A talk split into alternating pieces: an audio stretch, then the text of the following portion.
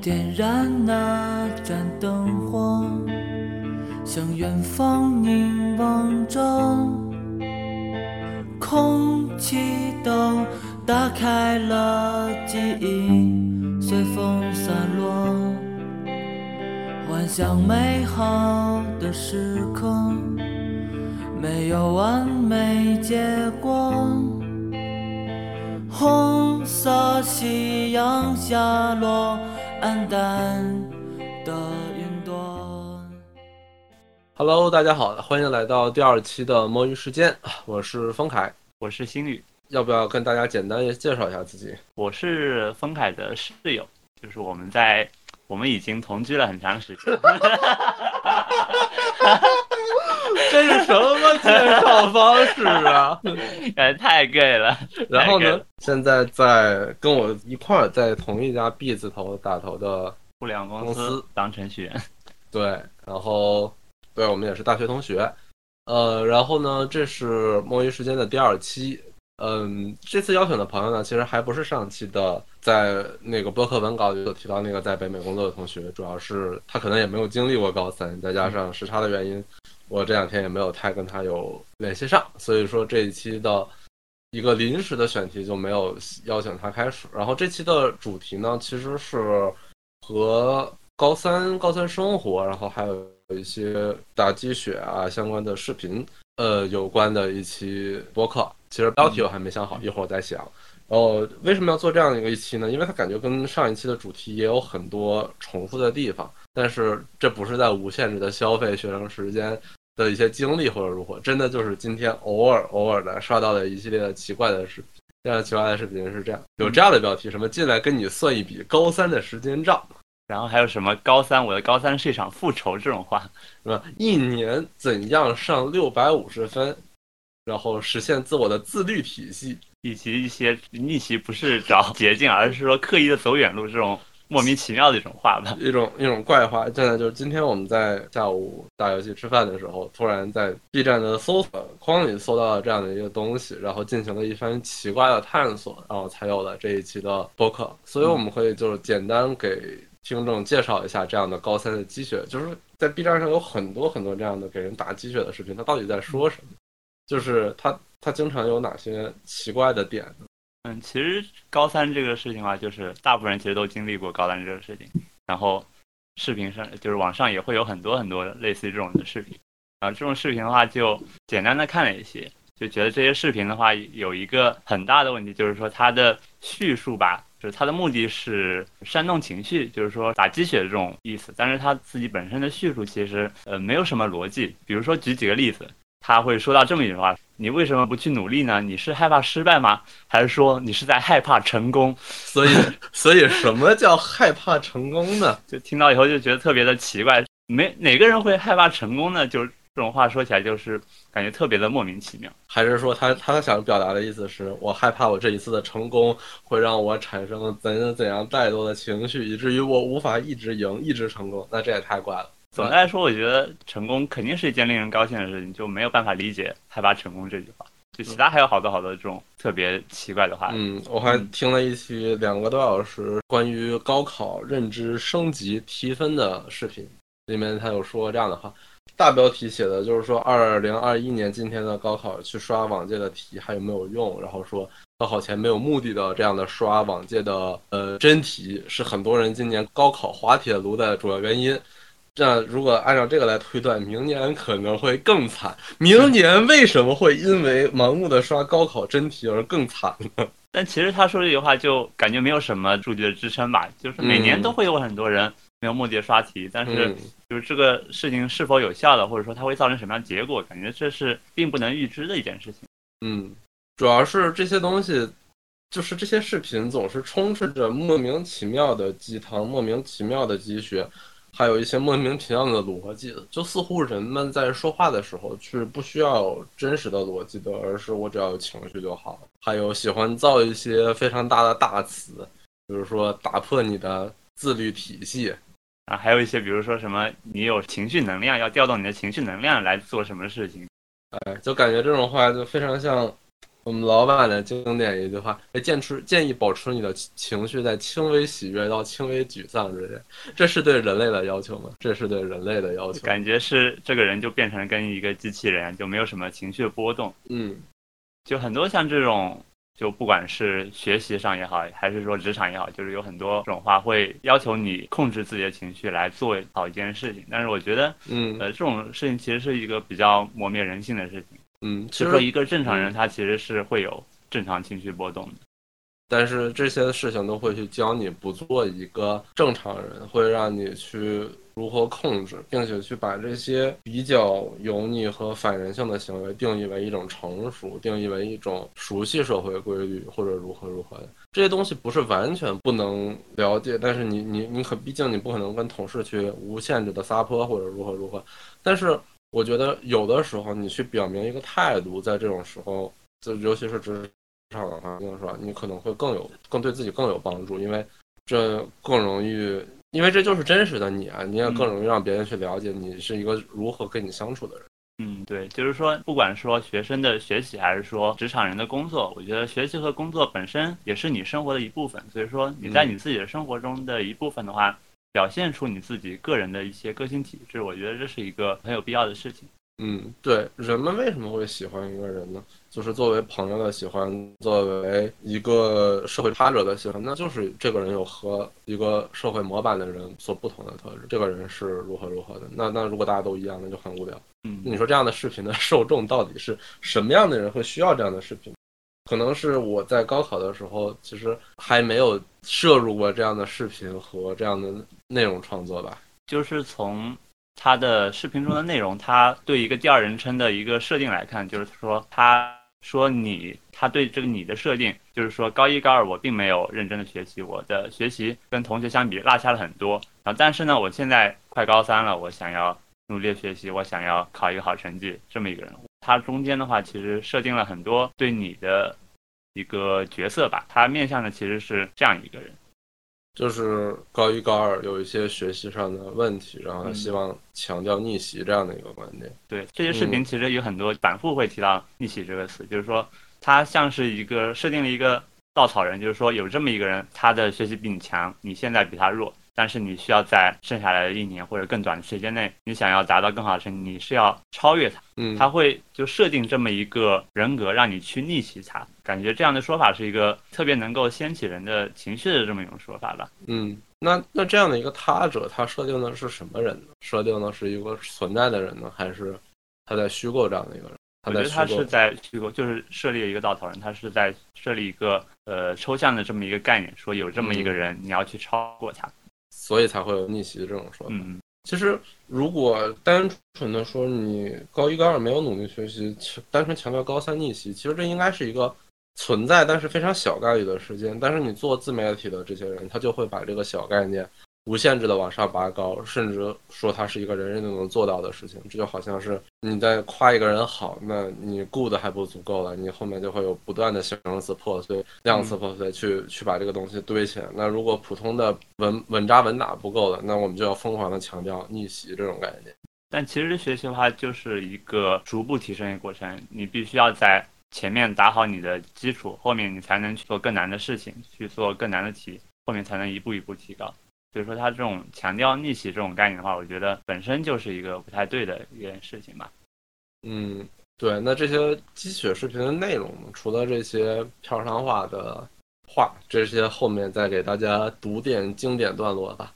然后呢，其他还有一些什么样的内容？前面的说的这些内容的话，感觉就是他的一些铺垫吧。就是说，他先假定说你是一个这样失败的人，然后你后你的目的是你要成功，那么。他先设定好了这么一个基本的事实，那么他想要干什么呢？他做一个视频，他肯定不是说他是来做公益的。我觉得每个人做这种事情，他肯定是有自己的目的。那后面其实很多视频他会开始推销他自己的学习方法也好，生活作息也好，他会有一个计划东西，就相当于是他在推销他自己的观点，或者说甚至是说他会卖给你这么一个服务。嗯。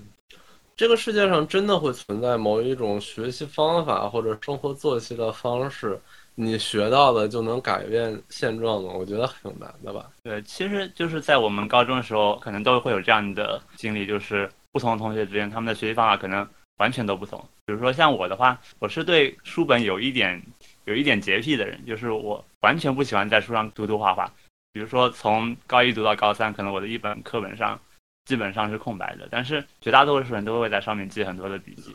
我觉得每个人的方法可能我的生物笔记就完全在生物书，就是我没有我没有生物课的笔记。对，但是就是这样完全不同的方法，我和丰凯最终还是考上了一样的大学。所以我觉得不同的人的话，他的学习方法可能是完全不同的。每个人都有完全不同的适合自己的方法。而生活作息就好像。某一段时间内，经常有人在吹捧一些什么达芬奇作，就是那种作息法，就好像是啊，我睡三个小时，啊，不 不不不，有点多了啊，我学三个小时，然后睡一个小时，睡三个小时和过，然后再如何，然后几个这样的一个周期，然后我觉得有的人真的试过之后，精神崩溃的居多吧，就是你没有一个连贯的睡眠睡眠周期，然后也不太符合一些现代的医学的一些结论。我有一些朋友也试过这种作息方式吧，他们告诉我的结论是，就是这种事情，比如说你短期有个事情要冲，比如说你加班有个事情要做，那么你尝试这个事情的话，会让你在这几天就是不会有跟单纯的熬夜那么痛苦。但是长期来说的话，这种作息肯定就不如我们平时的早睡早起这种简单粗暴的作息来的更健康。我们早睡早起嘛？我们曾经也是早睡早起的人。这为什么他还要用这种方式加班啊？对你刚才说用这样的方式，还用它去来加班，怎么啊？这还是这只是个比喻，只是个比喻。你这么做的话，就是说你会相比于单纯的熬夜来说，肯定是会就没有那么的痛苦。但是这并不是一个可以长期坚持的事情。但是高考的话，复习，就算你从高三刚开始的话，你至少也要坚持一年的时间。嗯，你不可能一年都用这种作息方式。嗯。而在国外，人们会有一些除了摄入咖啡因之外，还会有一些管制类的药物，聪明药，对，聪明药、利他林这些东西，然后用它来去，但据说也都会有不可逆的脑损伤。但是国内也禁售，所以没有没有了解过。那简单了解了一下高三的这些关于高三的这些奇怪的鸡血视频吧，主要是哔哩哔哩上有的这些。那其实从刚才的讲述里，你会发现这些视频都无可救药的拥有着非常多的逻辑缺陷和一些 PUA 手段。这些你有一些什么样的感？像这些视频的话，一开始都会花很大的篇幅来说。你现在存在的一些问题，就比如说你你高一高二并没有很好的学习，你已经落下别人很多了。然后你现在的学习的话，比如说你三分钟热度，你做了一会儿以后就不做了，然后你的学习特别痛苦，就是说用很大的篇幅来说你的学习方法是有问题的，就是说你做的事情是不对的。他们会花很多时间来强调这一点。其实我觉得就这一点的原因，其实它非常符合大家非常熟悉的那种。PUA 的手段，不是说非常熟悉的这种手段，是在社交网络上，大家会经常在可能这半年吧，大家会经常说一些关于嗯 P 这是不是一种 PUA 这样的东西。但是相比于其他的一些可能偏离的 PUA 原意，是属于它的引申义的这个，这个真的是非常 literally 的原教旨 PUA 手段。你想想，他首先刚才提金宇提到，所有的话语体系从最开始完全用你，就是他不用你们，就是说他不是一个老师宣讲的状态。他在潜意识里，他把自己的定位就像他的那个人的名字一样，他是个什么同学，他是个什么学长，然后他在用这样的跟你一对一的语气来做这样的视频，然后用似乎句句戳心的方式来一句一个你。你你你不行，你如何？你的方法不行，那其实这就是一种自信心打压。如果如果真的是有高中的一些小朋友们，他在听到这些视频、看到这些逻辑的时候，他还如果他还恰巧有一些学习上的一些困扰和问题，那他会觉得哦，好准。书上说你渴的时候会喝水，哇，这好准，就就这样的一种感觉，就这样的一种感觉，就是像这种视频的话，都会说这种。你不行，你不行这种话，但是事实上的话，像这种你最终学习的不好，或者说你最终考的不理想，其实是很有多方面的一些原因的。嗯，比方说，其实最明显的一个事情就是，首先各地各地方的教育公平性就是一个非常重、非常大的原因。你在一个教育资源旺盛的地方，就是呃充分的地方，跟你在一个教育资源比较比较缺乏的地方吧，你受到的事情就是不一样的。比如说高三毕业那年，我跟几个高中朋友一起去去那个游，然后在湖南那边呢，然后我们在好多个景点都跟一对夫妻跟跟他的女儿碰到了，然后我们就就坐在一起聊天嘛。他们家好像是江西的某个比较小的地方的，对，比如说那个小女孩就会非常怯生生的啊，当然我们是同龄人，她会问我就是说就是关于报考的事情，然后她会说，哎，那你是，呃，因为言语中可能会体现出，呃，就是同行的朋友会体现出会捧我的那个朋友是我我们成绩比较好或者如何的，那她所以那个小女孩怯生生的跟我说说说就是说你是只报了二本以上的学校吗？其实我当时是非常震惊的，我可能从来没考虑过一本以下的学校，我可能没考虑过二幺幺以下的学校。但是你要知道，不是每个人都能拥有你这样的教育资源，可能在很多这样的地方，这样的学历的条件下，他就是可能上一个二本，对对他来说就是水平很高的。这其实说起来也非常令人沮丧。嗯，这点我也有体会，就是说我那边的话，我上的高中其实是我们那个小地方，我们那个区里面最好的高中了。但是我们高中的一本率其实只有百分之三十几，意味着就有百分之七十多的人是上不了一本，他们必须要考虑二本，甚至说更差的学校。嗯，那这个这个这个确实，我这我第一次听说的时候，我也觉得其实挺夸张。我们那个学校就是我我们已经觉得它不是一个很好的学校了，它不是它可能算是一个省重点学校，但它不是一个比较优秀的省重点学校吧。但是它能有常年九十六。百分之九十六、九十七以上的一本率，以至于甚至会有十几个班有百分之百的一本率，然后以至于最后一名的同学都有一个二幺幺可上，这这是真的是一个非常夸张的，这这可能是在我离开那个城市、我离开那个高中环境之前，我完全不了解的一个事情。嗯，我在高中毕业之前也就从来没有想象过会有哪个学校能够有这么高的升学率。然后的话，像我们那边的话，可能七八年才能出一个清华北大。但是像其他学校啊，可能是每年都会有好几个，甚至十几个、几十个，这些感觉在其他一些学校都是一件很稀松平常的事情啊。那我们那儿就是大家成绩都都还行，但是也没什么清北，也没什么清，就大家都能考上那个重本，重本可能就九八五或者那个，就大多数大多数就是有这样的就是一本率，但是大家上清北的人还是很少，就基本上没有，就也好多年都没有一个，就也也很奇怪，就大家可能都是属于。在那个学历之下的好学生吧，嗯，对。然后除了这个之外呢，其实高考成绩不好还有一些原因，比如说，嗯，比如说每个人他自己的对学习的这种擅长程度也都不一样。比如有些人他可能对某方面学习就是很不擅长。比如说我见过很多人，他们学东西是真的特别快，他们可能是几天学一个什么东西。就比如说一道数数学题，他可能是呃几天就能把这个一个很难的题目。就能给就是这种类型题目，他都能完全学会。但是话，比如说我，我可能是某个题目，我可能反复做好几遍，我还是没有办法能够把这个题目很很完美的做出来。就是有时候还是会出错，就是每个人之间他都差很多。嗯，确实，有有的时候就会觉得有些人的理解能力和你就是不在一个层面上，甚至有很多人诚心实意的想给我讲懂某些特别难的题，我可能都没有办法通过他的思路去快速 get 到这些。而且很神秘的就是，我我我记得我高三的时候，高三同学特别喜欢去网吧。最神秘的最神秘的事情就是某次周末去了一个不查身份证的黑网吧，然后发现。包括我在内我们班前前十名全在那个网吧里，在在在在他们在打那个时候可能比较流行的那个人才嘛，嗯，对，我就觉得有的时候你说玩游戏会影响，是这些东西可能真的因人而异啊。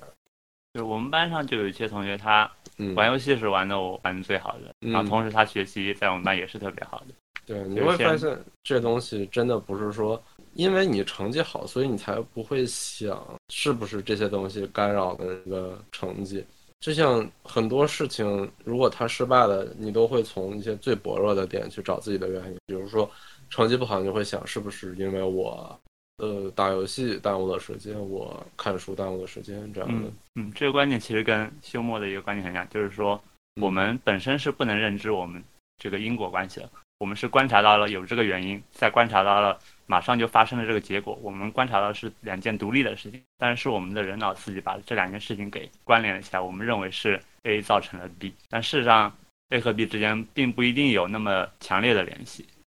突然上升的有点高了，不错，我们的播客终于在哲学层面上有了一些上升，可以尝试邀请一些学哲学的朋友。确实有一些学哲学的朋友。这东西就像，如果大家对近几十年内的互联网文化有些了解的话，大家会了解到，百度贴吧有一个叫那个，哎，它是叫戒色吧，还是叫戒毒？戒色，戒色。对，就是说，他们他们的核心其实都已经发展成一种类邪教的变了。他们都会认为，就是色啊是你的万恶之源。就是如果你是你经常的通过冲这样的方式来。来来对自己的话呢，你就会学业失败，然后工作工作失败，然后人生失败，然后，但其实它是一个倒果为因的原因，是因为他遇到了这样的问题，他感受到了失败，他才会觉得那我失败是有原因的。然后那这些原因是什么？那绝对不是我家庭不好，绝对不是我父母没有给我啃的机会，没有给我留下几套房子，那一定是因为我经常打手冲。对对。但其实的话，就是人作为一个正常动物，大部分人都还是会冲。对，就是他，就只能挑他身上最最个体化的这样的毛病。我我觉得他哪怕去反思那贫富不均，反思就是这些问题。当然，这些更不安全，或者就 或者就单纯反思自己是不是哪里努力的不够，我甚至都比这个来的靠谱。对，但是我觉得可能是确实他们在冲之后的身体空虚，闲着时间内给他造成了，呃，一定是因为这样的原因导致导致他有这样的缺点。那其实这跟这种关系就很像，我觉得我打游戏影响了，这东西都是一个自制力的一个问题。那你你不可能一直打游戏打到死，你也不可能一直冲到死，是吧？对。对，还再说这是成绩不好的原因嘛？成绩不好的原因特别多，除了他自己的个人能动性的这些东西，还有我们刚才提到的那几点嘛，就是个人的智商水平也是一个很重要的问题啊。初高中老师会经常跟你说，就是以你们的学习的努力情况啊，就完全用不到去拼智商。但是这句话，嗯，这句话上期我好像也提到过，我我觉得这句话挺嗤之以鼻的，因为。你能明显的感觉到很多人的是会有一些智商受限的感觉，嗯，就是每个人跟每个人就是有一些差距，就是你就想怎么可能大家都在，你要你要想国家可是要把初高中率就是升学率控制在百分之五十以内啊，如果完全一样，那真的是完全靠习惯靠自律产生了这百分之五十吗？我觉得也很偏颇吧。对，就特别是到大学以后，就大家全都是九八五的学生，那么。你会看到有一些特别优秀的人，他们是真的真的很优秀，就是说，呃，他们做什么事情都可以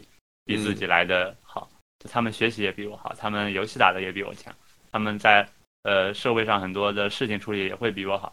就是他们是全方位的碾压的这种感觉。然后刚才也也还说的是，就是这个拿你来做那个开头来说这个话，其实确实很 PUA。我甚至我去。刚才还去知乎去翻了一翻关于这个啊某某同学的这个他他他这个除了在 B 站能做这些视频之外呢，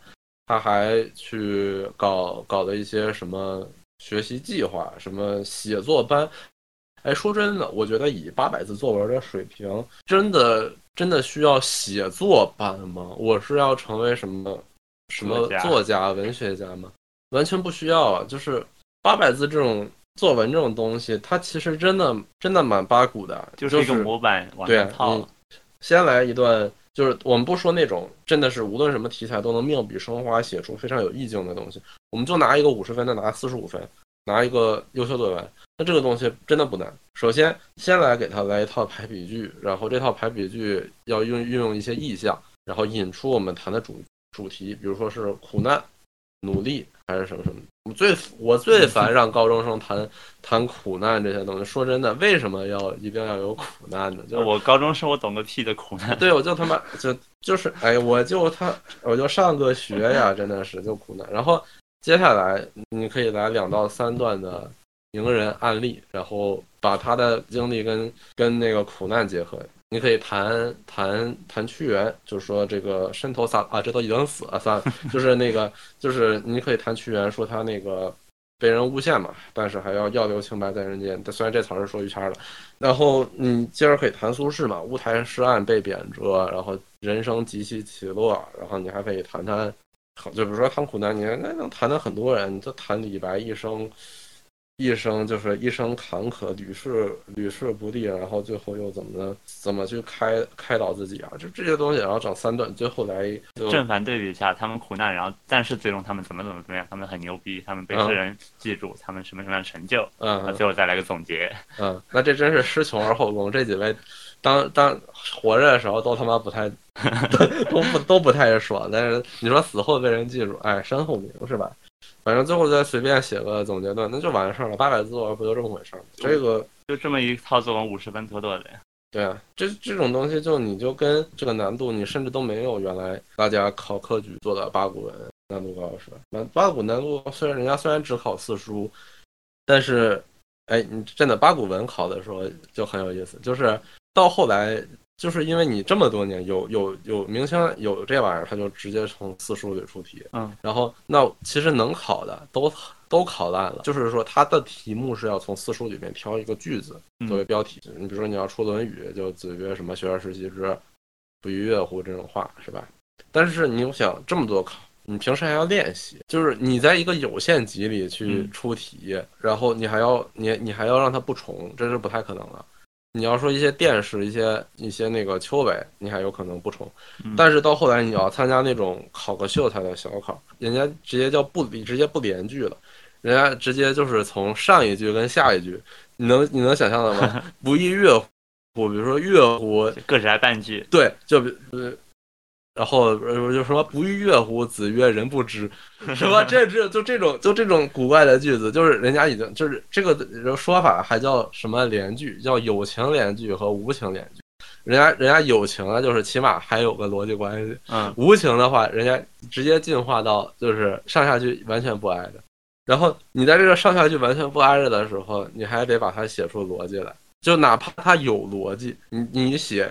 你说子子曰那个学而时习之，然后他不给你不亦乐乎，你要做到什么呢？你要做到你要写八股文里的破题，就是你这个破题是什么？就是说你知道它的意思，其实不在学而时习之，而而在不亦乐乎，是吧？它的重点在于学而时习之，不亦乐乎。但是它如果题目里不给你这四个字，你就不能在下面写不亦乐乎，你就要通过一些其他的方式写出这个不亦乐乎来。哈哈，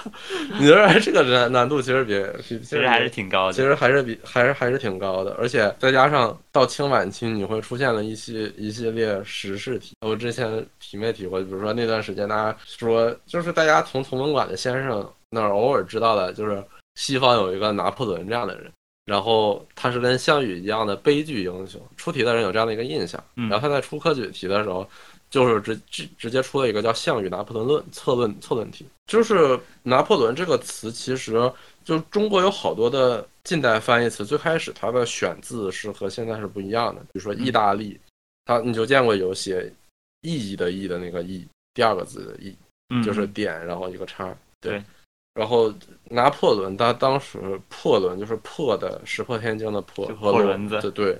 然后你的考生很多人是没有接受过这些西方教育，嗯，那人家其实就在就在想，为什么项羽要拿破仑？然后就是什么夫项羽英雄也，什么岂有破仑而不能拿之乎？这样的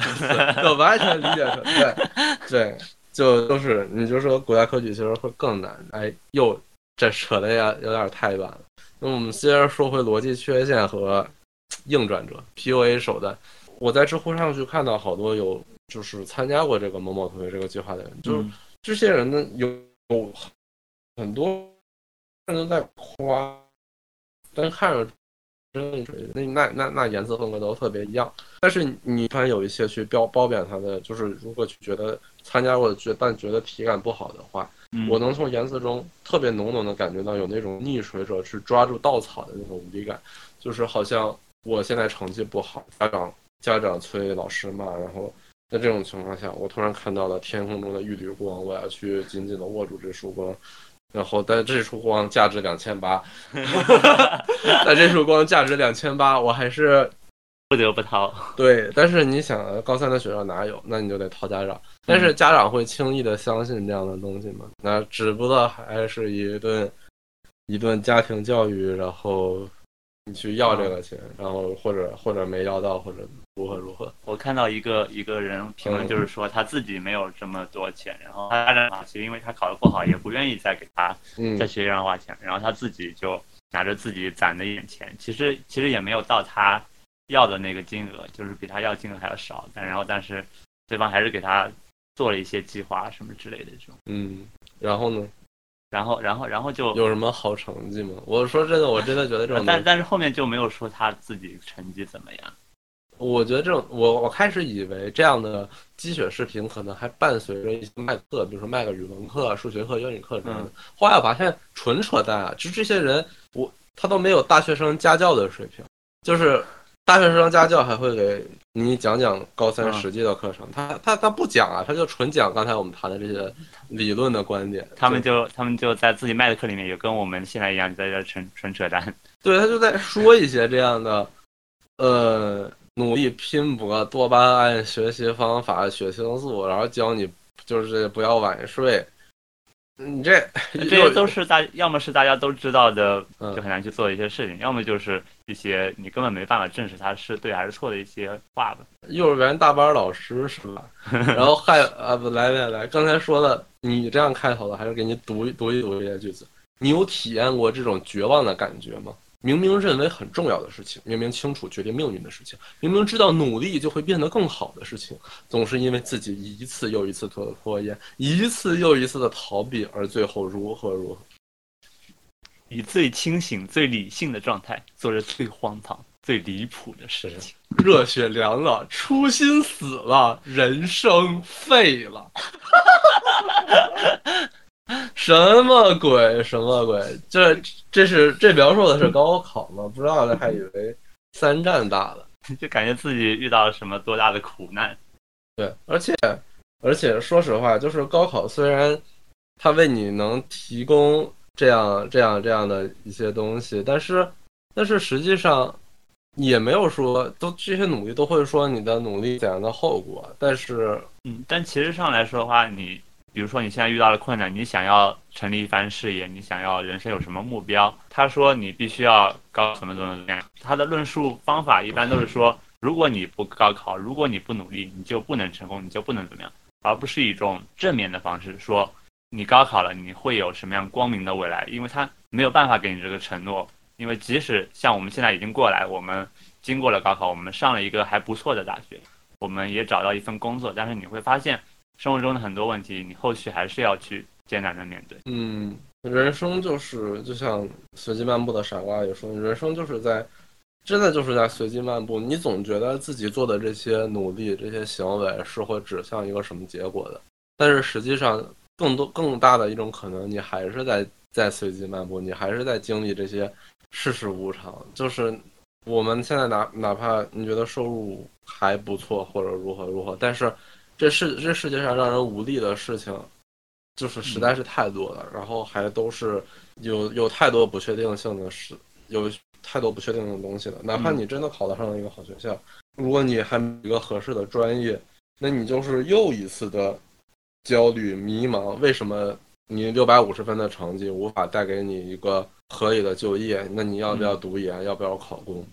对，像这种话，就是像这种视频，还是说学校的一些讲的一些话，感觉他们的最终目的就是就是让你考上一个大学。至于你考上大学以后怎么样，他们其实就不管了，反正他们饭也掐到了，他们自己的事情已经完成了，他们不会管你后面怎么怎么样。但是我觉得更好的方法应该是你在这段时间内，你能学到一个说更通用的观点也好，自己的世界观也好，就是说得有一个更深入的这种思考吧，而不是说我的目标就是高考，我要怎么怎么努力，然后不然的话我就怎么怎么怎么样，这样一种对，就像就像上一期我提提到的，我说其实八零后可能会对九零后有很多错误的认知。最近我从很多媒体的老师的博客里听到，他们会觉得我们没有经历过国家民生凋敝，然后经济形势不景气的那个那个时期。但其实是从我个人来讲，我觉得九五后我经历过九十年代，我我上一期也说了很多我对九十年代一些粗浅的印象。我觉得我是能理解这个环境的变化的。我并不是一上来我就知道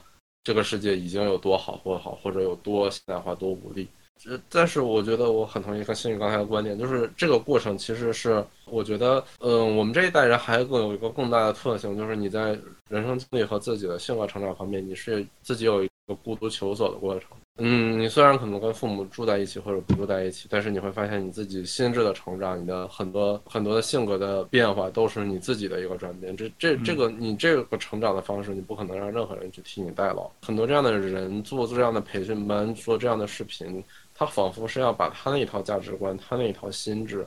去教给你，或者把你的心智交给他进行托管，这对自己绝对不是一个非常好的事情。嗯，对。就是像我们这代人的话，其实和我们的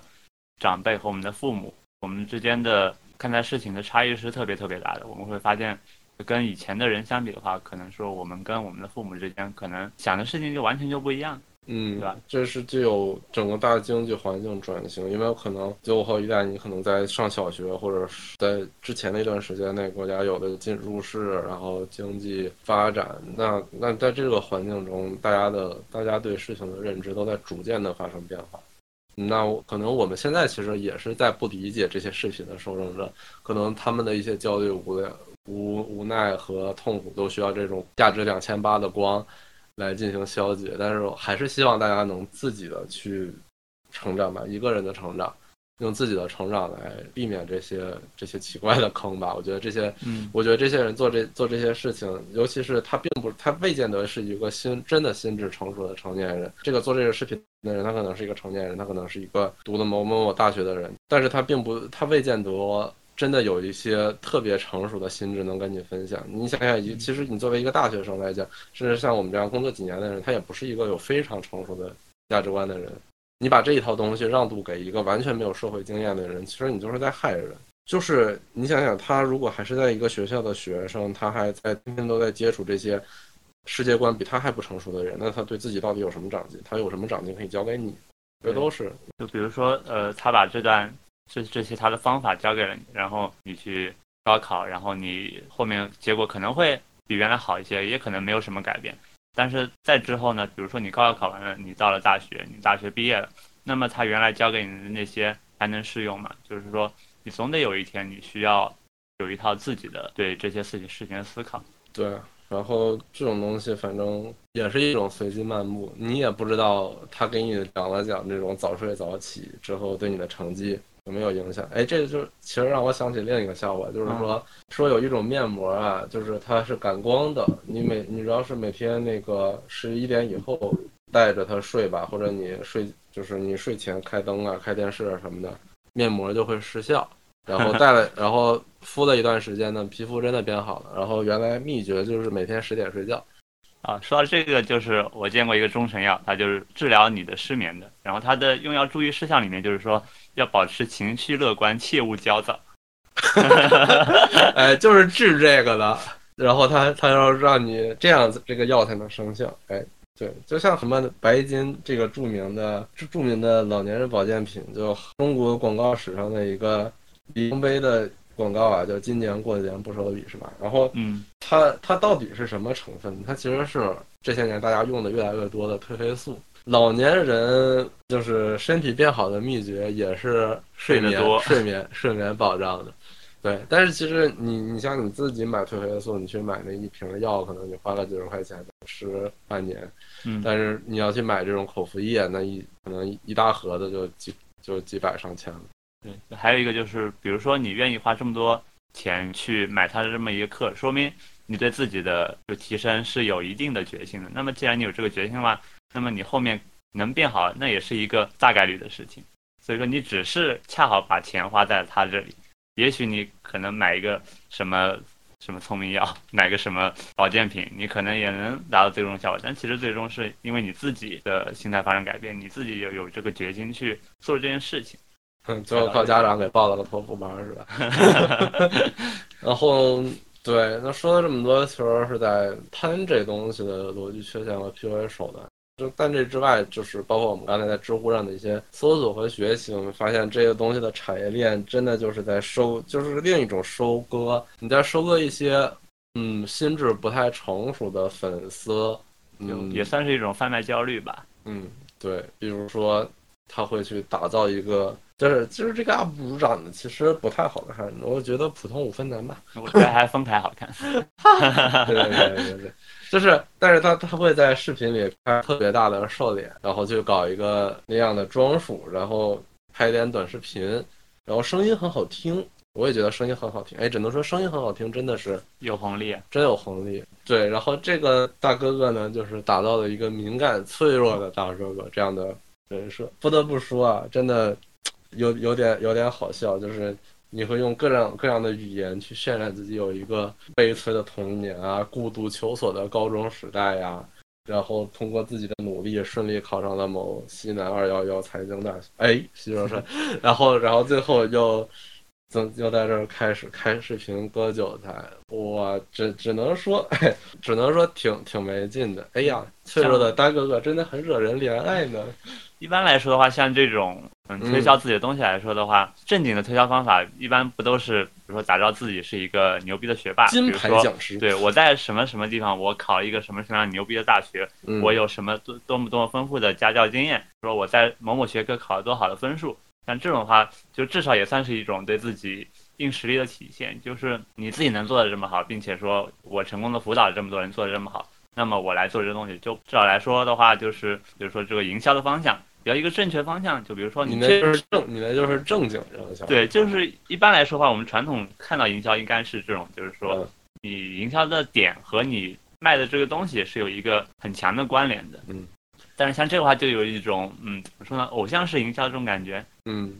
就是说他可能卖的是自己的本人的一个人设，就是说嗯你可能并没有表现出你在这方面有多么多么的专业，但只是说你这人你在温柔，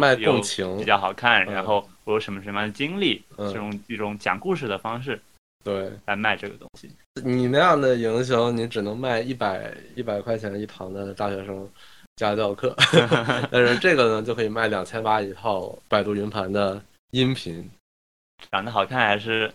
有红利啊。嗯，但是从这里面，你你你其实能警惕到另一种值得感觉非常危险的杀猪盘，你就是在利用未成年人可能还不太成熟的心智做一些精准打击，包括刚才那些一系列你字头啊，句句戳心，是不是在我身上装了监控摄像头啊？这样的有对有很多这样的弹幕，就是说嘛，是就是你你你这样的东西，如果你真的只是骗财还好，你会不会用它？会不会这些人用这样的手段去去做一些就是更危险的三年起步违法的这样的事情呢？这是不确定的。说真的，其实感就像之前看到一个谈逻辑控这个逻辑的问题啊、不能叫逻辑，就是说恋童癖这样逻辑的问题，就是一个成年人怎么会天天喜欢跟小孩玩呢？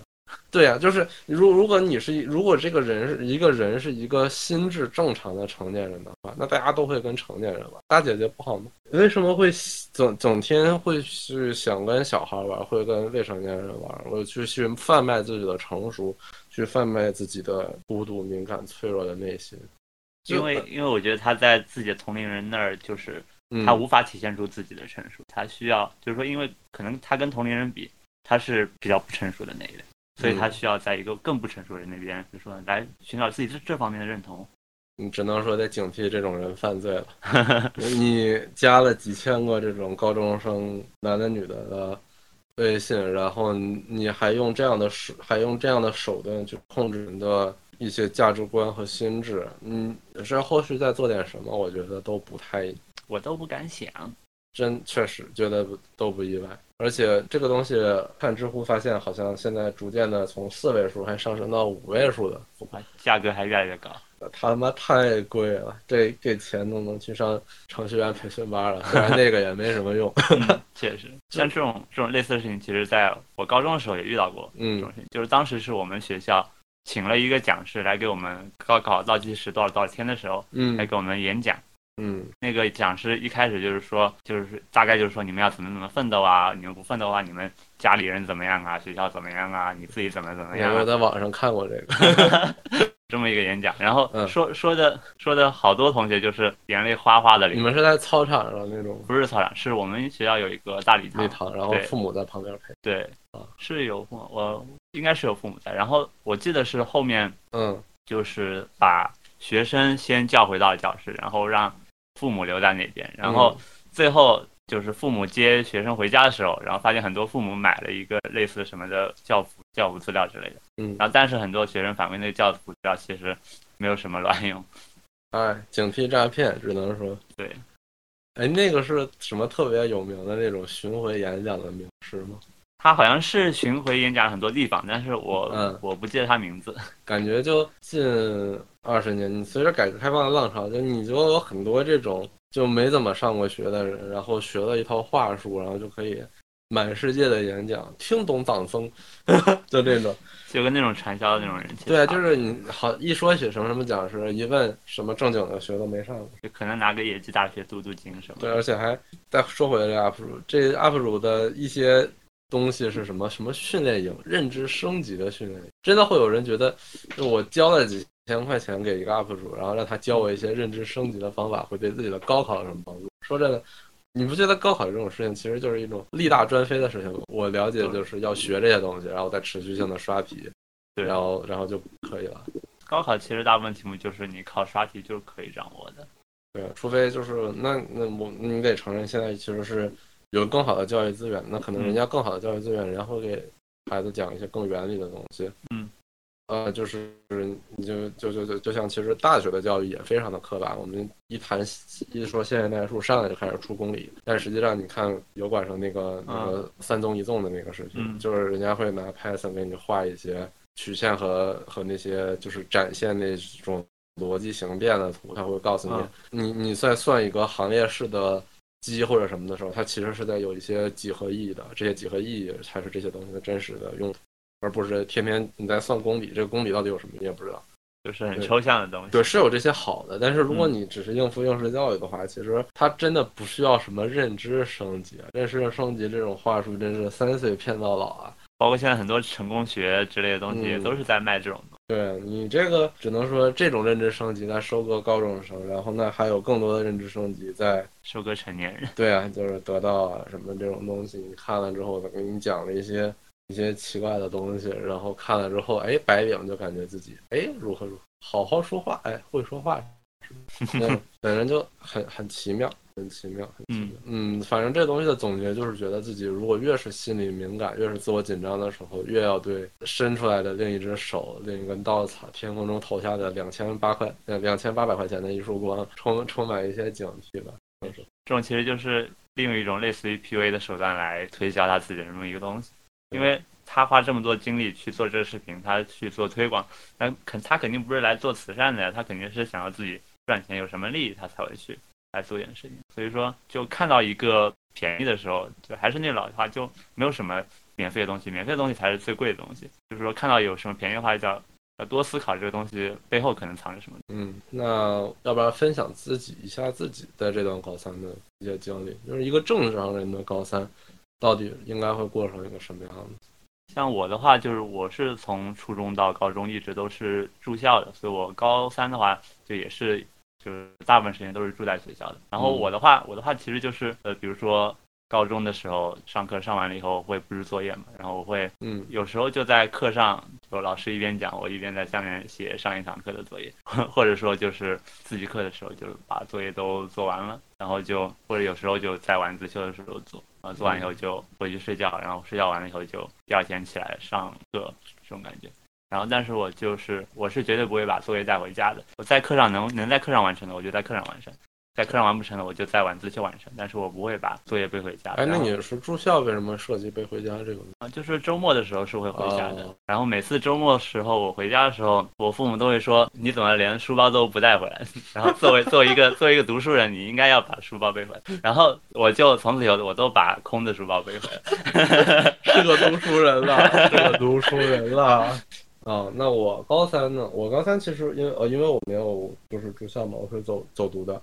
其实就是每天，哎，你那时候晚自习会到几点？九点还是九点半？啊，差不多就是九点半，然后每天九点半，然后放学，然后这个时候还有一部分作业没写完，我我就不知道我们那时候作业为什么那么多，主要是可能晚自习也被占了，嗯就是一直不是能写作业的时候，就虽然也都是偷着，像刚才说的偷着在课上写，但是也感觉还是整不完。然后九点多回去之后，然后对回家可能还得再写一会儿，然后可能写到个十一二点，然后一两点也是常有的事儿。我我觉得我从小可能就不怎么睡觉，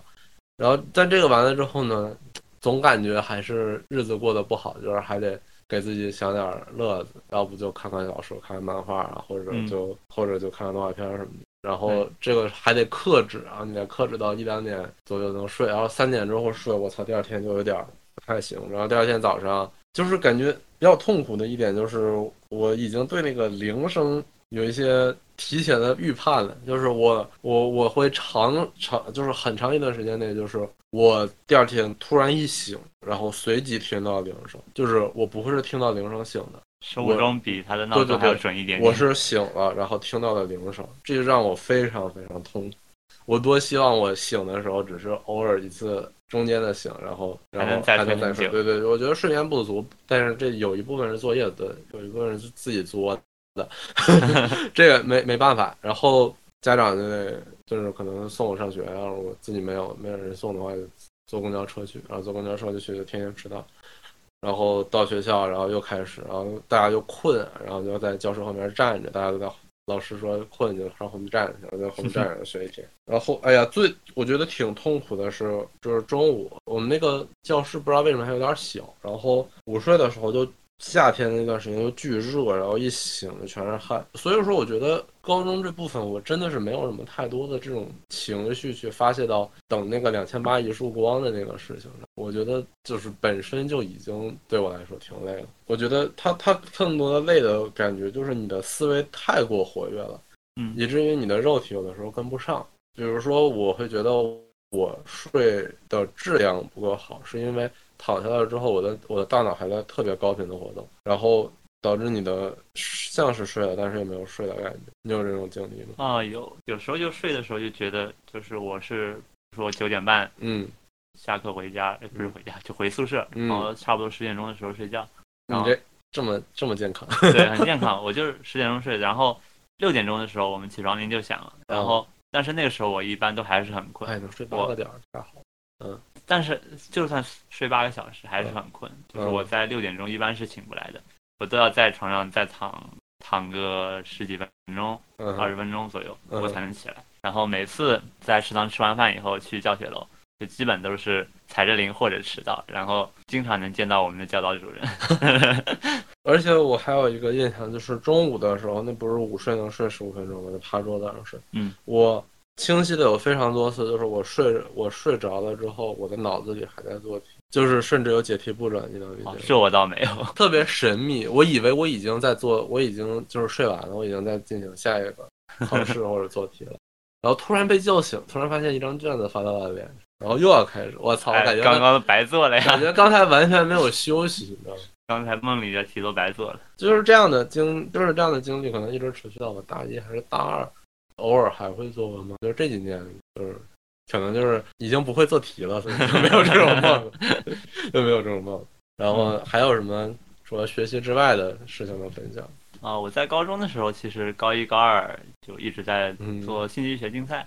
然后嗯其实我们那一届的话，信息学竞赛已经是不能保送了的。嗯然后而且的话，像嗯自主招生的话，其实考的都是数学跟物理，信息竞赛也没有什么用。然后而且我信息竞赛的那个成绩也不是很好，所以就最终其实是对成绩或者说高考、上学这些是没有根本没有什么卵用的。但我觉得回想我高中这段时间吧，就那段时间其实是、呃虽然占用了我很多的休息时间，但是总的来说是一个比较轻松的事情。提前接触了另一个世界。对，我觉得就是是一个自己做起来是比较感兴趣的一个事情。就是在做这些事情的时候，我觉得是除了平时的学习刷题以外，能够接触到别的事情，我觉得是一件相对来说是一件很快乐的事情。嗯，感觉提前接触编程对之后打工还是有一些帮助。对，然后特别是最后我确实是进到这个行业，我能够提前学到这些东西的话，其实其实对我现在的帮助，我觉得也特别的大。嗯，大学期间也利用了一些这部分的东西开始赚钱。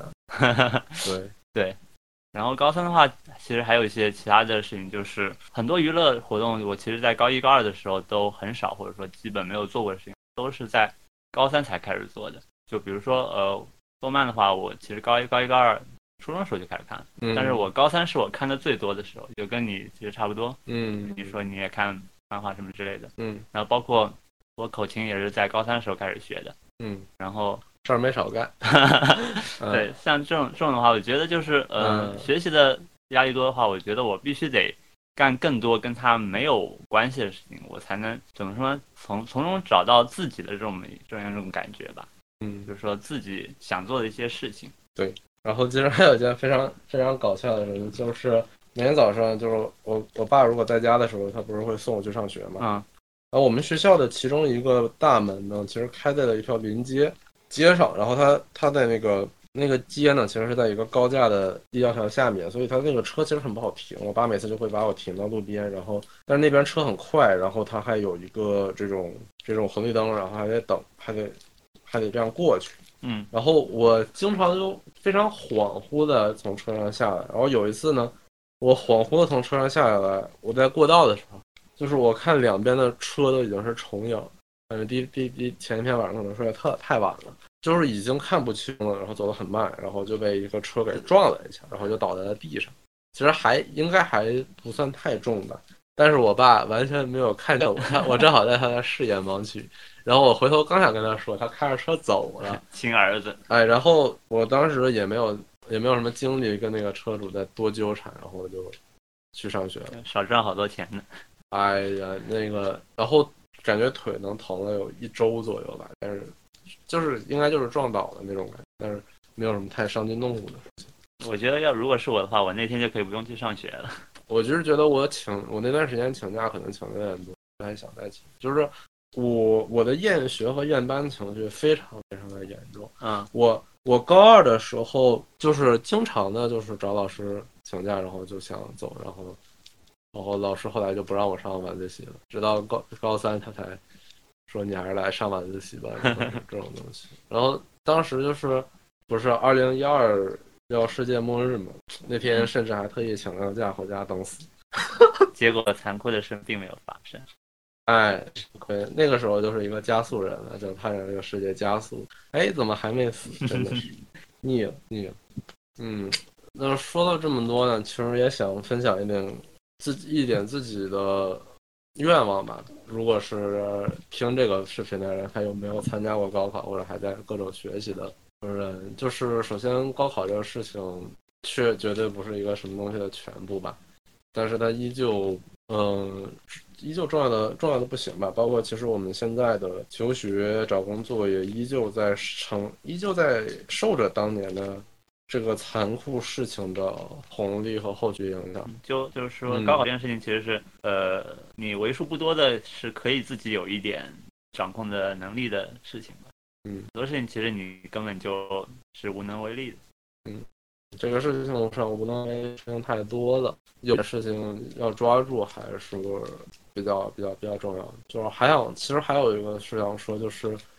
上一期也说过，就是提前认识到多线竞争的世界本质，能主动的给自己来扬长避短。其实是有很多事情是没有必要要跟自己要跟自己死磕的，然后要跟自己就是硬顶着来。如果你有一些方式，无论是拼爹也好啊，是可以去考托福雅思啊，去走去走其他的路子呀，对，或者走其他的东西。你不要去想，哎，我是是不是一个什么逃兵？我是不是一个高考的逃兵？我听过很多有这种观点，这这还不好，我撒丫子就乱了。对，我觉得如如果我能够出国或者说能保送，那我绝对不会去参加高考。对啊，即使能上的学校可能会比我考的还要差那么一点，我也会放弃高考。很多人就是有那个竞赛保送的人，我看他们是能保保送哈工，但是他们自己考可能能去能去个清北什么，嗯，人家就去哈佛，就不考。对。如果是我的话，我也会这么选择，因为就这段时间的话，你其实能够嗯花更多时间来做其他很多很多事情。人生乐子很多，就是你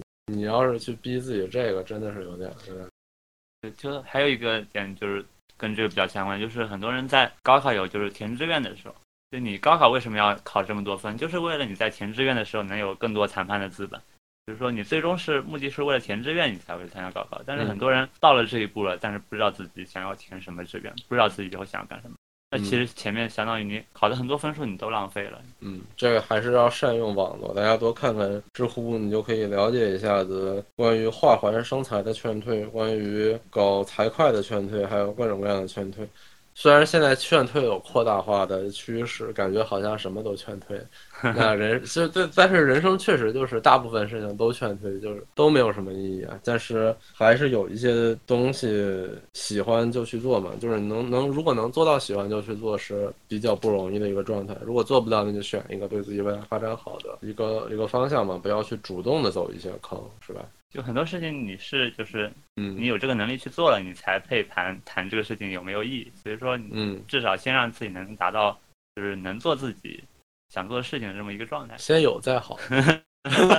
要辩证的看待先有再好。啊，然后就是包括包括刚才星宇说的那个事情嘛，就是你费了三年去考的一个试，然后你可能不到几天就是完全没有什么认真考的就把志愿给报了，这个事情反正就是得多提前学习，了解一下这个世界的变化吧，就不要就父母可能还停留在他那个大跃进时期的那些。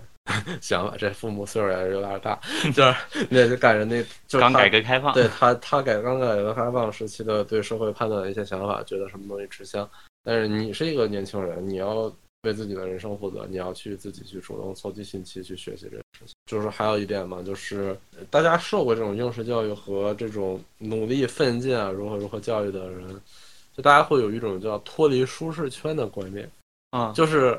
这个事情甚至对我都比较有影响。实话讲，我一七年从杭州阿里来北京上班的一个很重要的原因，一是收入，二是我觉得我在杭州待的可能有点太无聊，或者太如何如何，或者就是我觉得我在我在那儿待着也没有什么事情做了，大家都在做一些无聊的事情，混一混就过去了。然后这样这样对自己不是一个非常有利的方式，或者说，但是但但事实上最后确实不后悔来北京，然后来换一家公司来工作。但是实际上你不应该是因为脱离舒适圈的观点而而做这个决定。成年人找到一个舒适圈非常非常的不容易，这个世界太让人不舒适的东西可太多。对我这点的话就比较单纯，就是呃，嗯我我跟丰凯的履历其实比较像嘛，我也是从一七年在阿里实习，然后最后到了跟他一样的这样一个公司。但是嗯我的观点就很简单，因为钱不够多，所以我就从阿里到了北京。所以嗯说，我的我对于我的动力来说，我单纯就是因为嗯我，赚的更多了，我觉得在这边更舒适。对，所以我现在越来越觉得，如果你能有一个适合你的舒适圈，你在这期间，你的工作、你的状态一系列都让你现在的状态非常契合，然后对你的未来没有什么坏影响的话，那就勇敢的舒适。人这一辈子前十多年、二十多年都在被教导一些痛苦、努力、奋进的事情，你都没有舒适，然后二十岁到三十岁。你在，你又觉得自己缺钱，你又不脱离舒，你要不肯脱离舒适圈，是说什么脱离舒适圈嗯这种话，然后你要脱离舒适圈去努力去奋进，然后去赚钱。三十岁之后，你在现在的这个环境之下，你背上三十年的负担，老婆孩子、房子、车子这些东西都加到你的身上，然后你再不断的把这些东西再掏空自己，你这人生一生太悲惨了，简简直看不到任何希望。所以如果有舒适圈，就努力钻，嗯，不要给人生上太重的杠杆。这个还能单独聊一期，真的是不要试图给自己的人生上太重的杠杆，有太多太多的悲剧来源于上杠杆了。但高考是不是一个上杠杆的事儿？你不需要花很多钱或者投入很多的东西，或者说你为了一个东西要，当然你说你复读十年是吧？这也算上杠杆。但是你就是正常的一个高考生，你不会有这样的经历。就首先，首先嗯他高考的话，就是他嗯经济上不会有什么的负担。然后的话，对于大部分人来说，你除了高考，其实是没有什么别的选择的。嗯，对，所以说，这是一件不得不做的事情。对，所以就尽力做好吧，然后能去接触，在接下来就接触到更多有用的观点来来帮助自己的成长。总的来说的话，就是说，前面受的苦是因为你是为了你后面能够进入一个舒适的舒适圈，就是说你最终的目的应该是能够达到自己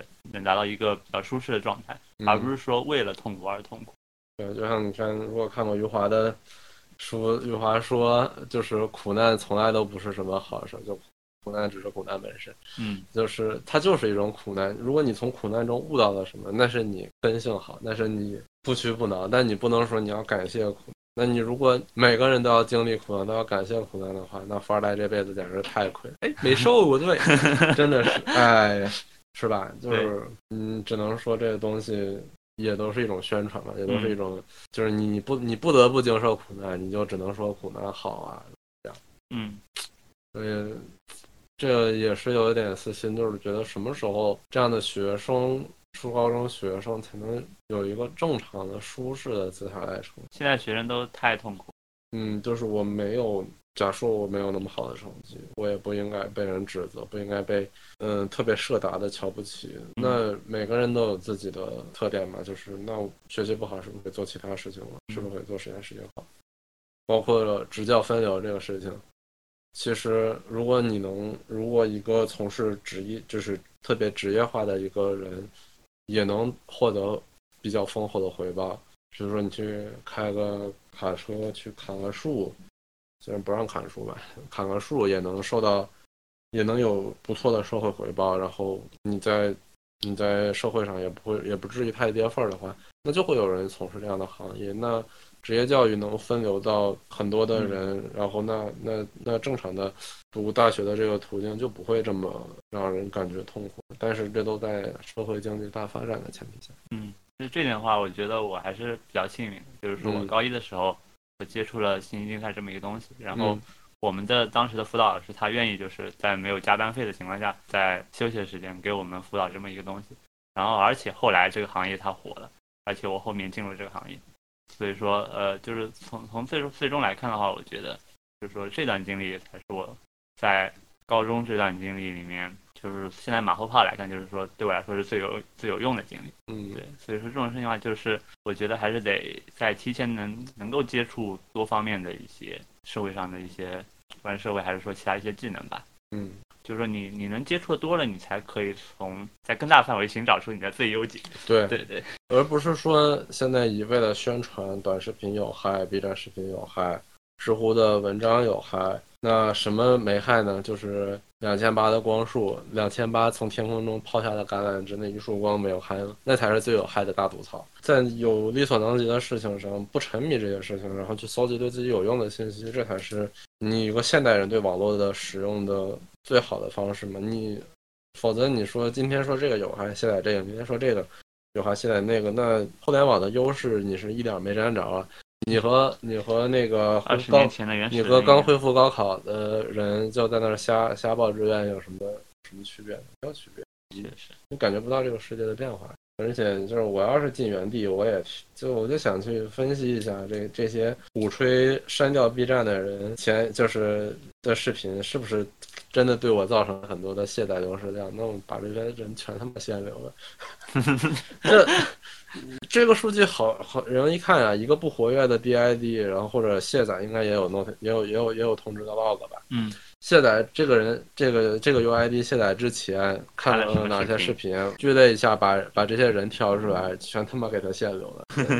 我让你恰饭，你让我卸载。上 B B 站做视频号召卸载 B 站，这 无聊嘛？那你自己做什么视频呢？这就无聊。那如果我卸载 B 站，我怎么能看到这两千八的这个课程呢？是吧？就是扯淡。行，那还有什么要说的吗？那这期嗯要不这期就到这儿吧。就这样吧，然后就祝大家都能有个好成绩吧。没有好成绩的话，也能有一个光明比较。舒适的姿态成长吧。我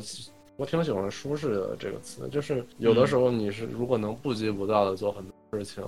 哪怕没有那么好、那么光辉的结果，起码你后悔程度会轻很多。如果非常努力，就是方向又不对，或者又不适合这些事情，反而有一个不好心态的结果。是很容易会崩溃。心态真的真的对人影响很大。然后如果你要还花了两千八参加了某个训练营，最后又连八百字作文都写不好，那这人简直心态就用亏爆了。所以说，就希望大家能正常然后舒适的看待自己的成长吧。行，嗯，这期就到这儿，谢谢大家，再见。拜拜。